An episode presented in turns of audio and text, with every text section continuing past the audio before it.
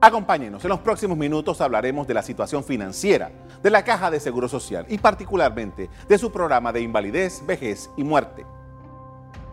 De acuerdo con el director de esa institución autónoma, Enrique Lau, las reservas del programa de pensiones y jubilaciones se agotarán en tres años, en el año 2023. Y se estima, si no hacemos nada, que para el año 2023 se habrán agotado las reservas. El director de la Caja de Seguro Social dijo que en el 2018 para los fondos de pensiones se usaron 48 millones de la reserva de la institución. En el 2019, unos 200 millones de dólares. Actualmente, los sistemas de pensiones mixto y solidario mantienen un fondo de 5.744 millones. Si no se tiene información, ¿cómo se pueden tomar decisiones? Entonces nos vamos a lo que plantean muchos por ahí, es que la decisión es más fácil, es sencillamente subir la edad de jubilación, es que cobren más seguro, es que paguen más la gente. Ante esta situación, funcionarios de la Caja de Seguro Social proponen primero contar con los estados financieros y estudios actuariales auditados para luego convocar a un diálogo nacional. Pero de hace varios años ya, la Caja del Seguro Social no tiene informes auditados que permitan que la Junta de auditoría de la, de la institución pueda tener la información que sea validada por la Contraloría y validada por la Junta Nacional de la Caja del Seguro Social de Auditoría. Por lo tanto, actuarial, por lo tanto, si no se tiene información, ¿cómo se pueden tomar decisiones? Son alrededor de 245 mil jubilados los que necesitan de fondos para cubrir completamente sus pensiones y las decisiones se han venido postergando. Los números dados a conocer por la Administración del Seguro son preliminares. La institución debe cumplir con el trámite de auditar esas cifras, tras lo cual se tomarán decisiones. Y que en el momento en que tengamos los estados financieros confiables, auditados y refrendados, tengan la plena seguridad que todos serán convocados a ese gran diálogo nacional en busca de soluciones patrióticas para sostener el programa de pensiones. Vayamos un poco más allá. 3.300 millones de dólares maneja la Caja de Seguro Social para el pago de pensiones por retiro en Panamá en el sistema tradicional, es solidario, pero no es suficiente en el largo plazo para pagarle a los jubilados y pensionados de este subprograma.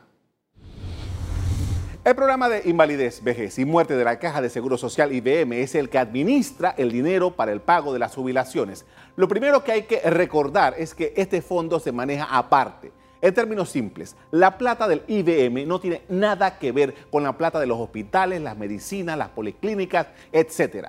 Para ser más gráfico, cada programa tiene su propio dinero que no se mezcla y cada uno tiene sus propios problemas.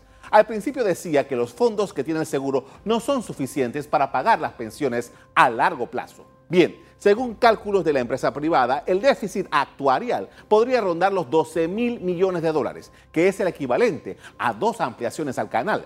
Los números nos dicen a simple vista que es mejor que nos tomemos el tema en serio. Con las reformas al seguro en 2006 se había definido que en los años siguientes se debían tomar nuevas acciones para mantener el sistema de pensiones, pero en 10 años no se tomaron esas decisiones. Así nos los describió César Tribaldos en un programa de En Contexto.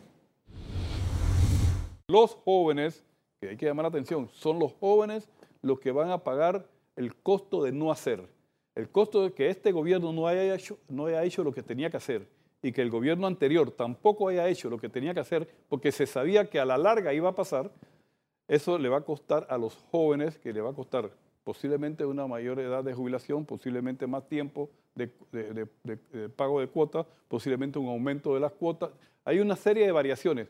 Y si no queremos aceptar eso, bueno, entonces tenemos que irnos a lo que hizo Brasil, a pagar más impuestos, pagar 18, 20, 21% de impuestos de ITBM, en vez de 7% para poder soportar el sistema. Ahora veamos algunos datos de lo revelado ayer por el director de la Caja de Seguro Social. Lo primero es que en el 2018 se usaron 48 millones de dólares de las reservas del IBM y que en el 2019 228 millones de dólares adicionales se usaron. En septiembre pasado, las reservas en el subsistema definido de pensiones sumaban, como dije antes, 3.300 millones de dólares Importante este asunto. todos los años hay un aumento promedio de 100 millones de dólares en el pago o en los pagos que se hacen para cubrir las jubilaciones, pero los ingresos no son suficientes. La Caja de Seguro Social tiene también 2.425 millones de dólares para su programa de cuentas individuales, a las que están suscritos los trabajadores más jóvenes del sistema. De ese fondo aún no se pagan jubilaciones.